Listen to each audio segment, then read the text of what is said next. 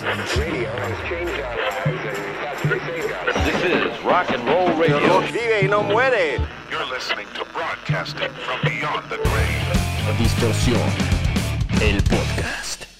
Bienvenidos a un episodio más de Distorsión, el podcast. El podcast, al menos en español, más chingón en cuanto a comentarios musicales se refiere, análisis también de ciertos contextos que tienen que ver con el mundo de la música y ese es una, una buena introducción o esa es una buena forma de describir de qué va el tema del día de hoy, porque más que un comentario respecto a la música, es el análisis de un contexto sobre el que se desarrolla cierta afirmación.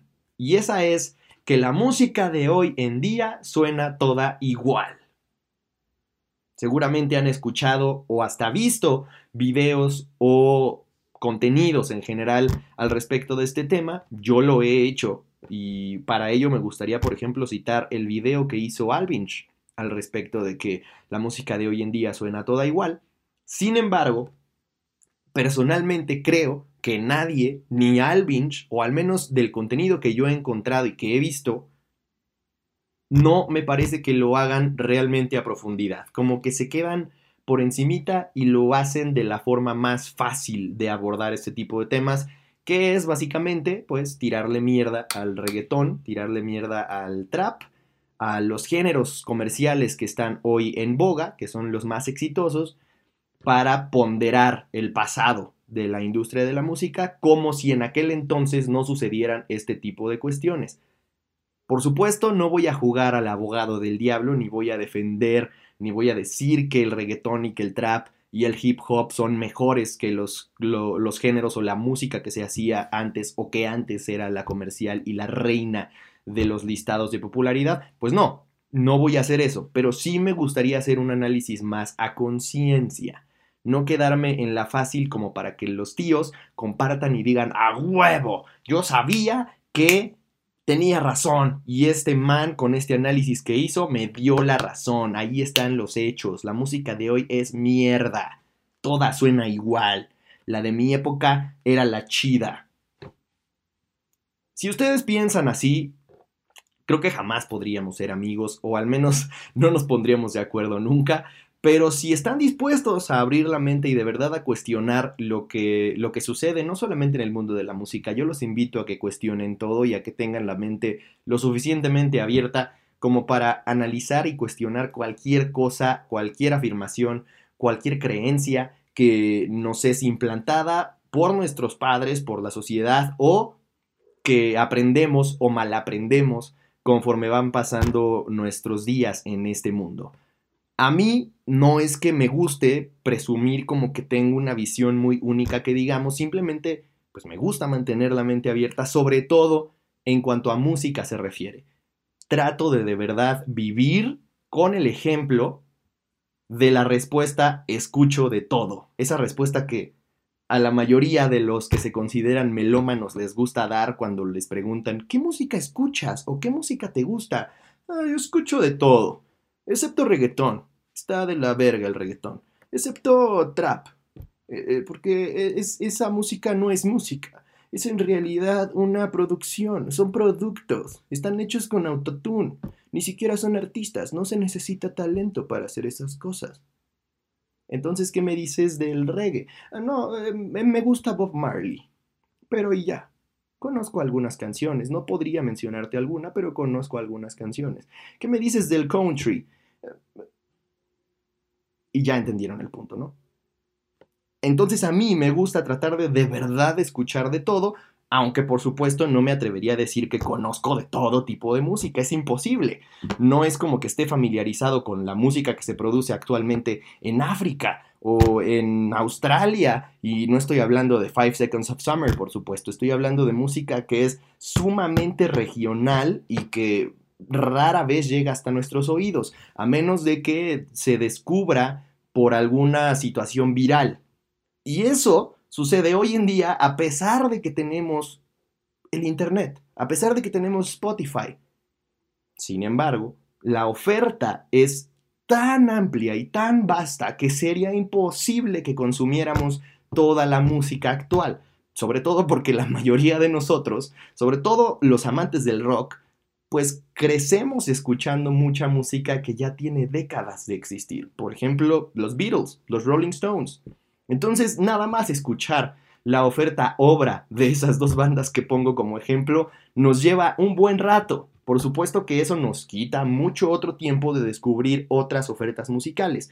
Lo único a lo que yo los quiero invitar en este podcast es a que estén abiertos, receptivos y a que traten de escuchar la mayor cantidad de música. Y digo música porque de eso se trata ese podcast, pero traten de consumir la mayor cantidad de contenido en general. Libros, podcast, videos, documentales, películas, series.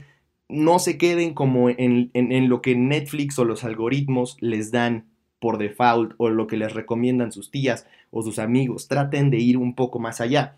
Y teniendo esa mentalidad desde muy joven, porque afortunadamente en mi familia siempre ha habido música, principalmente gracias a que mi papá ha sido músico durante toda su vida, entonces aprendí a escuchar de todo tipo de música. Literalmente escuchaba en mi casa por gusto, no, no por obligación o porque no me quedaba de otra, desde salsa hasta metal, que ya ni a mis papás les gustaba, a mí me empezó a gustar más eh, pues algunos géneros que ya incluso a ellos les parecían demasiado, ¿no? Cuando escuchaba Slipknot, por ejemplo, o a Rammstein, a ellos ya no les encantaba, ¿no? Ya se les hacía demasiado. Y eso es parte de encontrar tu propia identidad. ¿Por qué hablo de la identidad? Pues porque esto es algo que tristemente no tienen muchas bandas o propuestas artísticas, no solo de la actualidad, sino de toda la historia de la música no se preocupan por tener una suficiente o más bien nunca será suficiente, una vasta o una más amplia cantidad de influencias y referencias. Si tú no metes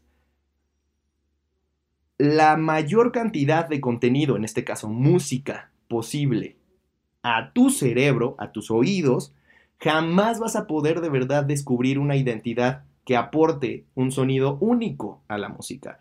Y entonces, referente a eso, Corey Taylor dijo que, según su opinión, el 98% de las bandas de hoy en día carecen de identidad y que suenan todas igual.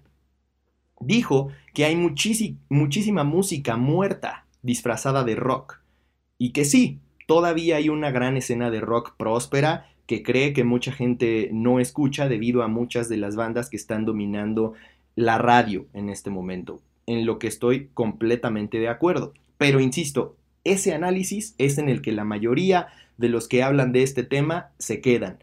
Dicen, sí, están los, los géneros más populares dominando la radio, las listas de popularidad, y con eso se queda la gente. Entonces, por eso es que el rock está muriendo, por eso es que nadie descubre bandas nuevas de rock. Mm, no, yo no estoy de acuerdo. Pero antes de llegar a eso, continuaré con las declaraciones del señor Taylor. Creo que Internet va a impulsar a muchas de estas bandas más nuevas que realmente van a estar representadas. Hay muchas bandas más nuevas que se están abriendo camino y empujando el status quo de la corriente principal para capturar la imaginación de la gente. Eso es emocionante y creo que eso es lo que he podido hacer con muchas de las cosas que he estado haciendo a lo largo de los años. Intentar superar el ruido llamando ruido a este bullicio de música o de contenidos comerciales que son los que dominan el mainstream, los que siempre parecen que, que, nos taladran y nos penetran los oídos a tal grado que parece que es lo único que existe, como si no hubiera más oferta. Lo que está diciendo Corey es que la realidad es que sí hay una oferta vasta de, de bandas nuevas o de una nueva generación del rock, sin embargo no logran llegar muchas veces hasta arriba o, superar esa capa de ruido, entre comillas.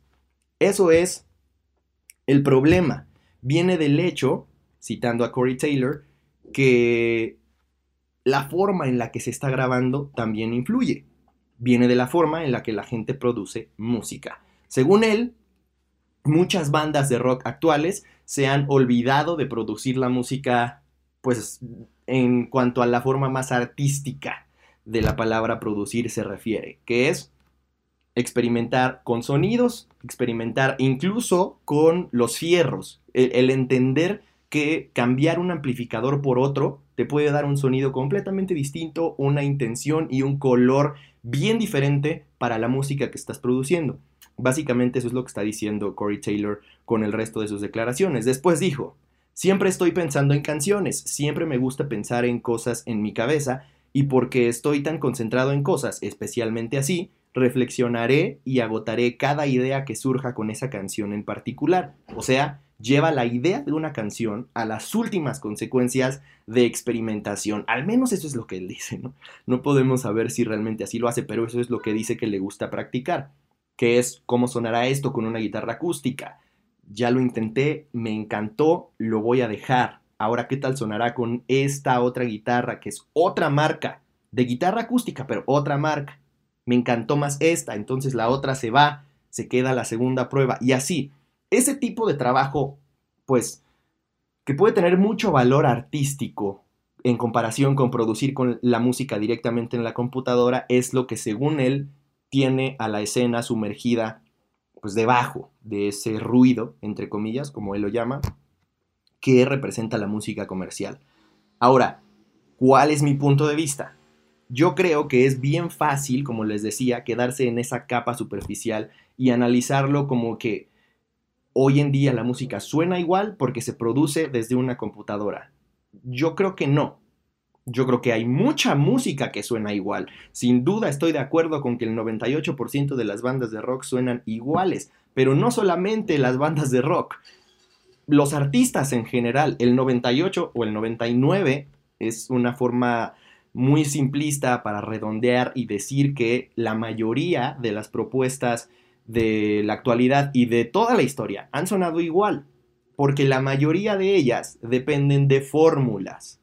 Cuando una fórmula ya tuvo éxito y está probada como tal, se cree que la repetición o la copia de esa fórmula les traerá el mismo resultado.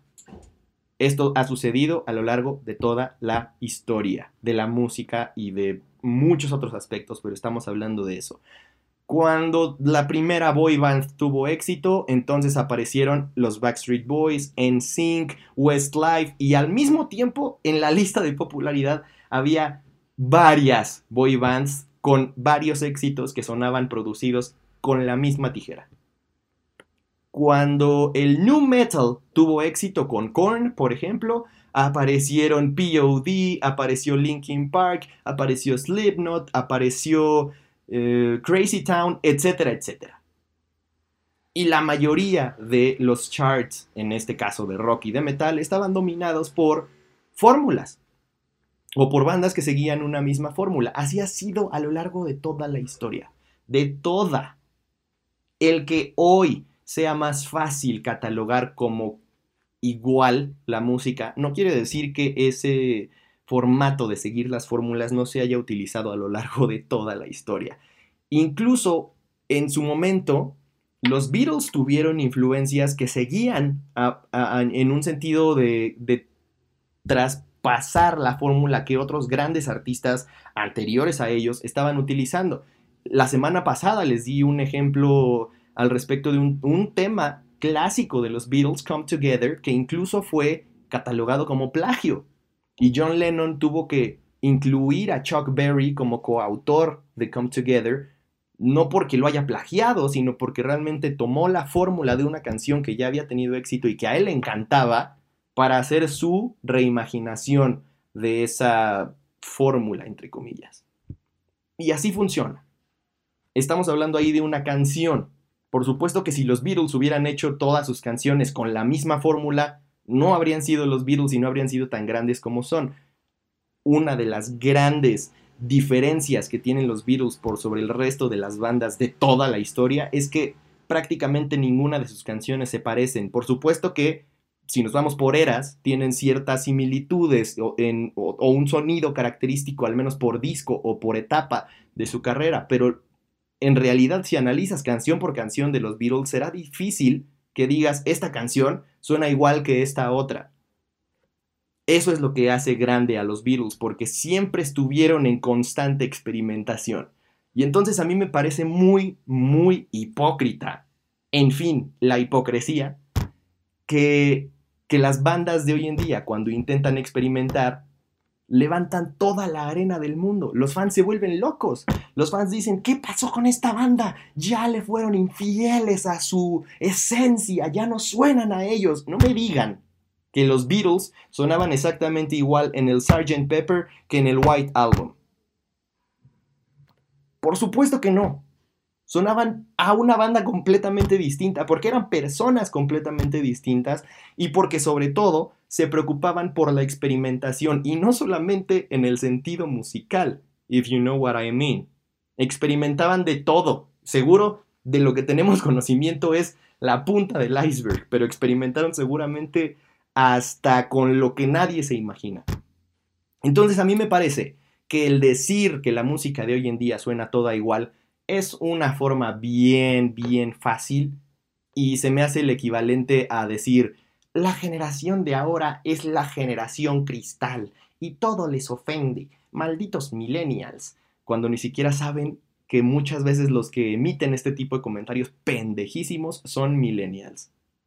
Ese tipo de análisis son los que creo que, deberíamos de tratar de llevar más allá. No quedarnos con el encimita. Ok, la música de hoy suena igual. Por supuesto que suena igual. Porque se está produciendo gracias a una computadora. Gracias a el dembow, que es la base del reggaetón. O a drums o baterías electrónicas de hip hop que pues suenan muy similares a la del trap, nada más que un poquito más rápidas, pero son patrones rítmicos muy similares que básicamente pues lo más que te permiten hacer es jugar con distintos tipos de elementos, pero los patrones y la fórmula ahí están y se repiten. Sí, pero eso no quiere decir que no haya sucedido a lo largo de toda la historia de la música. Por eso es que yo valoro muchísimo más a una banda que se atreve a experimentar. Bandas que actualmente son puntas de, punta de lanza y que están al frente de la innovación tratando de llevar al límite su esencia, de llevar al límite su sonido, de incorporar nuevos elementos a su música para que sus fans muchas veces se enojen y terminen tirando mierda porque por supuesto que lo desconocido es lo que, lo que provoca este tipo de reacciones. Pero muchas veces, incluso para las bandas, esos sonidos nuevos son desconocidos, por naturaleza. Algunas veces los toman de ciertas influencias o algunas otras bandas que están haciendo ese tipo de cosas, pero que no necesariamente son de su género y los quieren llevar al suyo. Otras veces lo llevan por mera experimentación práctica, por estar picando botoncitos, por estar intentando nuevas cosas con nuevos instrumentos que no han usado antes. Y este tipo de exploración me parece lo más puro que se puede hacer en cuanto a la exploración artística se refiere. ¿Cuántas bandas de hoy en día hacen este tipo de cosas? Y por supuesto que estoy hablando de bandas de rock. Muy pocas. Un chingo de gente me critica por decir que eh, The Black, el álbum en el que Dennis Stuff estuvo al frente de Asking Alexandria, suena exactamente igual a miles de bandas. Porque ellos dicen que es el mejor disco de Asking Alexandria y que después de que Asking ya venía en decadencia, según ellos, gracias a Danny Worsnop, cuando llegó Danny Stuff, volvieron a su esencia. Si volver a tu sonido original es lo chido, es lo que va a estar bien, entonces después no anden criticando que todo el reggaetón suena igual, porque el volver al sonido que tenías 30 años antes, 20 años antes, 10 años antes, no tiene ningún valor en cuanto a exploración artística se refiere. Ninguno. Esa es la fácil. Esa es la que sabes que ya está probada. Y si la gente ya, ya, ya fue fan o ya te siguió o ya le gustó lo que hiciste en, en una etapa, por supuesto que lo que verdaderamente implica un reto es hacer que a la misma gente le guste algo completamente distinto o atrevido que te, que te permitas hacer en el futuro.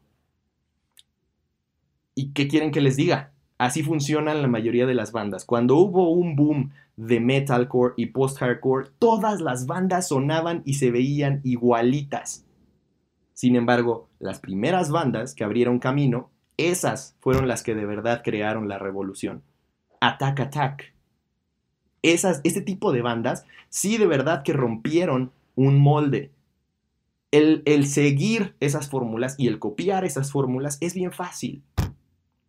Normalmente eso es lo que terminan pidiendo las disqueras. Y las disqueras tienen todo menos fines artísticos. Las disqueras son las que se encargan de ver por el negocio, las que se encargan de ver por qué haya ingresos, porque la caja registradora suene. Los que deberían de estar preocupados por la exploración artística, por llevar las cosas al siguiente nivel creativo, son los músicos, los artistas. Y entonces cuando aparece gente como Billie Eilish, que tiene éxito de forma completamente independiente, creando música en su casa junto con su hermano nada más, entonces aparecen las disqueras y dicen, necesito más chicas de este perfil, que suenen exactamente igual y las chicas que ya tenemos firmadas vamos a hacer que hagan música y que suene exactamente igual. Ya van entendiendo el punto. ¿Por qué siendo tú un artista entonces querría seguir una fórmula. Por supuesto que es entendible que al comienzo de tu carrera quieras sonar como suenan tus influencias principales. Pero si no tienes cuidado, termina siendo una banda tributo. Si este tipo de medidas y decisiones son las que promueve la gente de traje, que se encarga de los negocios y que muchas veces es la que más daño le hace a la industria de la música, y estoy hablando a los artistas, que al final de cuentas deberían de ser lo más importante de la industria de la música, pero muchas veces no lo son. Muchas veces termina siendo más importante la burocracia y el negocio y los tomadores de decisión en ese sentido rara vez tienen idea de lo que implica ser un artista, de lo que implica crear música o arte en general. Entonces, ¿por qué a nosotros como creativos o artistas nos interesaría seguir una fórmula? Está chido que lo hagas de vez en cuando, pero no retarte creativamente me parece la forma más grave de serle infiel a la naturaleza misma o a la esencia misma del arte. Entonces, ahí es cuando llevas las cosas al siguiente nivel. ¿Cuántas bandas de rock han sonado exactamente igual que una fórmula? ¿Cuántas? Actualmente hay un chingo. Diría que la mayoría, el 98 o el porcentaje que sea, pero la mayoría. Entonces ahí llevas las cosas al siguiente nivel y, y yo diría, a diferencia de lo que dice Corey Taylor, que no necesariamente tiene que ver con que se les olvide explorar los diferentes sonidos de un amplificador o de una guitarra, sino que se les olvida buscar su propia esencia, se les olvida tener la mente abierta a escuchar suficientes referencias, vuelvo a lo mismo, nunca serán suficientes, pero por lo menos las mínimas referencias de otro tipo de música, no quedarte en un loop infinito y retroalimentarte de lo mismo. Esto es lo que sucede en temas como la política y en redes sociales como Facebook si en Facebook sigues solo páginas que hablan de temas eh, pro izquierda, por ejemplo, solo vas a ver contenido de agenda pro izquierda. Por eso es importante tener referencias de todo tipo, aunque haya cosas que no te gusten, aunque haya cosas que no entiendas, aunque haya cosas con las que no estés de acuerdo, para mí, para mí, para mí, no estoy diciendo que sea la verdad absoluta ni lo que todos tengan que hacer, pero para mí es muy importante consumir de todo. Entender qué es lo que piensan estos, entender qué es lo que piensan los otros y tomar lo que me sirva del uno y del otro y crear mi propio criterio. De la misma forma, creo que debería de funcionar la exploración artística. Y si hay bandas que están cegadas y cerradas obtusamente a consumir de todo tipo de referencias, por eso es que su música termina sonando exactamente igual. Y nadie quiere a un artista que suene exactamente igual a algo que tuvo éxito hace 40 años. Quizá si tienes mucho éxito, te firma una disquera, pero no vas a pasar de que tus fans sean los mismos que son fans de la banda anterior y solo sean tus fans porque suenas como la banda anterior. Y entonces en el momento en el que tengan que decidir si escuchar a la banda anterior, a la clásica, o a ti, por supuesto que van a preferir al clásico, porque ellos fueron los que instauraron ese sonido. Si, si le dan a elegir a alguien entre un nuevo disco de Led Zeppelin o un nuevo disco de Greta Van Fleet, por supuesto que van a preferir un nuevo disco de Led Zeppelin. A eso es a lo que me refiero si queremos un nuevo disco de una banda que va a atreverse a experimentar, como lo hizo Linkin Park, como actualmente lo está haciendo Bring Me the Horizon, y como hay muchos ejemplos de bandas increíblemente buenas que de verdad tienen su propia esencia y su propio sonido y están impulsando una nueva camada del mundo del rock, pues yo prefiero mil veces eso a escuchar algo que ya se escuchó en el 2007, que ya tuvo éxito en ese momento y que además tuvo toda una generación de bandas como exponentes como el metalcore. En su momento yo era muy fan de Attack Attack y utilizo mucho ese ejemplo porque sé que la mayoría de los seguidores de Distorsión aman el metalcore y entonces de repente pues terminan en un loop de escuchar bandas que suenen exactamente igual, porque las bandas de aquel entonces ya no suenan así. ¿Ustedes por qué creen que será? No porque ya no les guste lo que hicieron en aquel entonces, sino porque ya no les representa un reto sucede exactamente lo mismo en todos los géneros. Y sí, incluido el reggaetón, el trap y el hip hop. Por eso es que hay artistas que destacan del resto. A pesar de que estén haciendo el mismo género, entre comillas, destacan. Por eso es que Bad Bunny, por eso es que Tyler the Creator, por eso es que artistas de ese tipo están por encima de la media de sus géneros, a pesar de que en teoría todo es lo mismo. Porque buscan una esencia propia, una voz propia, un estilo de escribir, de componer sus canciones y una forma distinta de experimentar, incluyendo el sonido, a pesar de que sea 100% producido en una computadora o de que requiera una orquesta completa y un estudio de grabación profesional. Eso podríamos discutir si les quita mérito o no. En mi opinión es muy debatible. Pero ya sea que se produzca en una computadora o que se produzca en un estudio de grabación y que requiera a 15 cabrones grabando instrumentos pues acústicos, la idea es encontrar tu propia esencia, tu propia voz y no terminar siendo una fórmula más. Eso es lo que haría cualquier tipo en un traje, tomando y firmando bandas y a quien solo le importa el negocio. A nosotros como artistas y lo que creo que le debería de importar a todas las bandas que están allá afuera es encontrar su propia voz.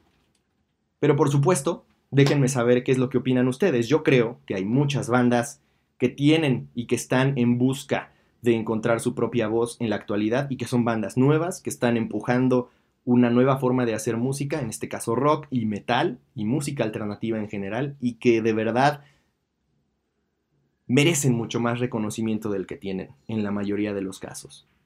Entonces traten y, tratemos de abrir nuestras mentes a este tipo de ejercicios y valorarlos mucho más, porque seguir fórmulas es lo más fácil.